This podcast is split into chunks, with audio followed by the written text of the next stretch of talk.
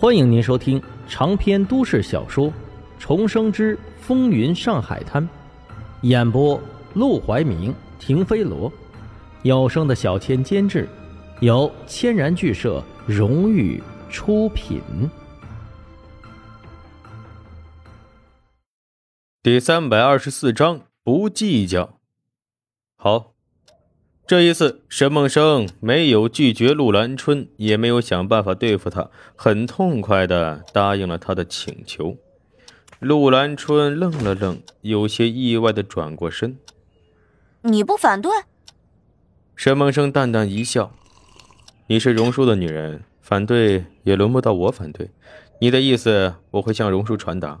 至于你能不能唱戏，荣叔也会有他的决断，我不会插手。”这话是什么意思？说的他好像懒得多管自己闲事一样。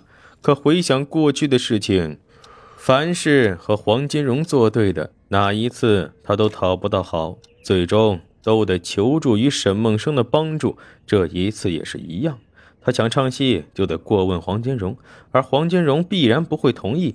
那到时候他还不是要寻求沈梦生的帮助？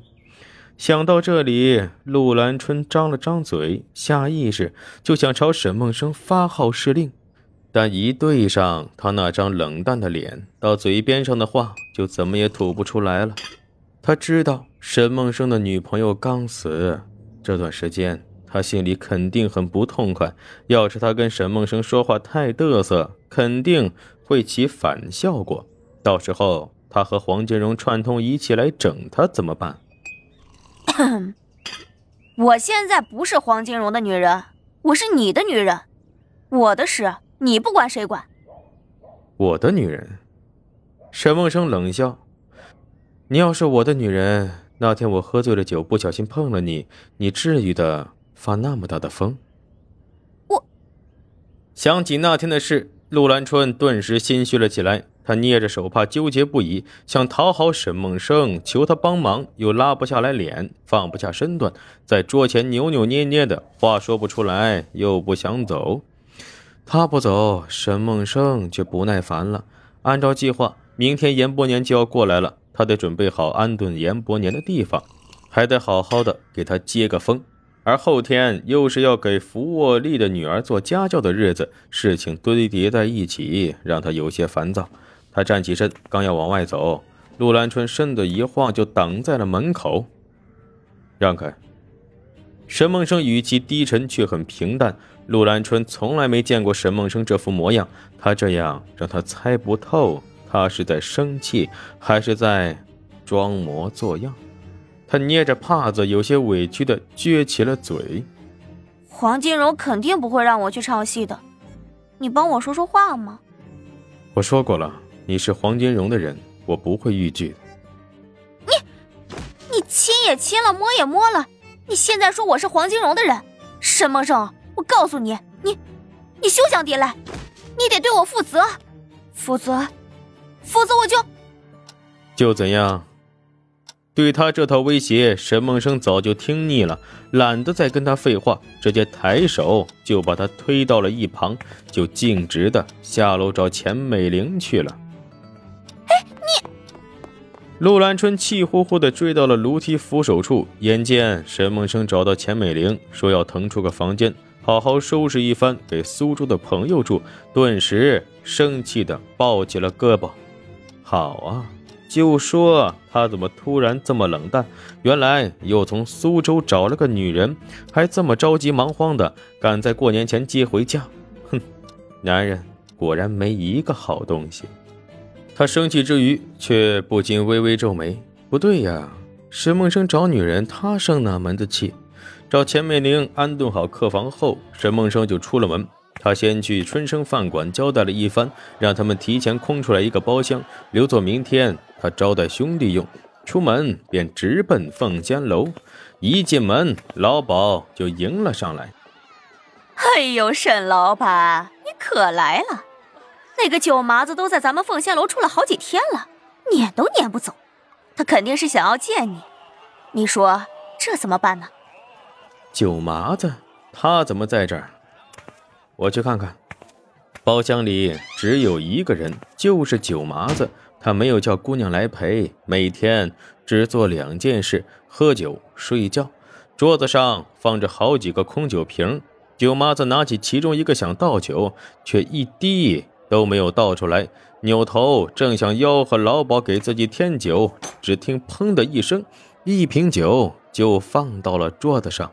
沈梦生坐到了他身旁，微微一笑：“一起喝一杯。”沈老板，九麻子有些意外。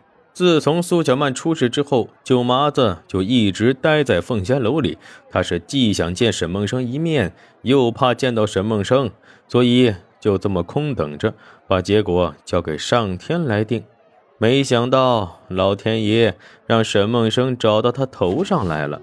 他一把夺过沈梦生手中的酒瓶子，扒开盖子，对着瓶嘴就咕咚咕咚地喝了起来。一瓶烈火一样的白酒。直接全灌进了肚子，灌完之后，他直接一把刀拍在了桌子上，给我留一口气，剩下的你随便吧。他虽然是个流氓，但很看重江湖道义，最重要的是他佩服沈梦生这个人。既然事儿办砸了，他愿意承担后果。沈梦生看了眼那把刀，苦涩的一笑：“真要细细追究啊，我才是罪魁祸首，杀你干什么？”把刀收起来吧，我找你纯粹是为了喝酒。你不怪我。九麻子愣住了，为了给苏小曼复仇，连陆连魁都断了一根手指，办砸了事情的他，怎么可能一点惩罚都没有？沈梦生却摇头道：“冤有头，债有主，不干你的事，就是不干你的事。坐吧。”好，既然如此，我九麻子不担责任。那好处我也一分也不会拿。说着，他直接掏出三条小黄鱼，拍在桌子上。这是当初薛二少去找他的时候拿的见面礼，也是这次行动沈梦生给他的唯一报酬。沈梦生无奈：“这是我给你的见面礼，不是报酬。你做这事没有报酬，那你给我见面礼，我总得还礼吧？这就是我还你的礼。”闻言，沈梦生实在是推脱不过了，只好接过来。哼，还没见过还的这么准确的，一毛不多，一毛不少。这是为了还咱俩之前的账，沈老板，我害死了你女朋友，但也救出来了你的妹妹，这一来一往，能不能扯平？沈梦生点头，自然能。好，这笔账你不跟我算，在我这儿就算扯平了。你给我的小黄鱼，我也还给你了，咱们两个两清了。沈梦生点头，嗯，两清了。他找九麻子本来也是走投无路之举，苏小曼出事，这是个意外。陆连魁的突然出现，也不是九麻子能控制的，他怪不到九麻子身上。但这时，九麻子却忽然朝他跪了下去。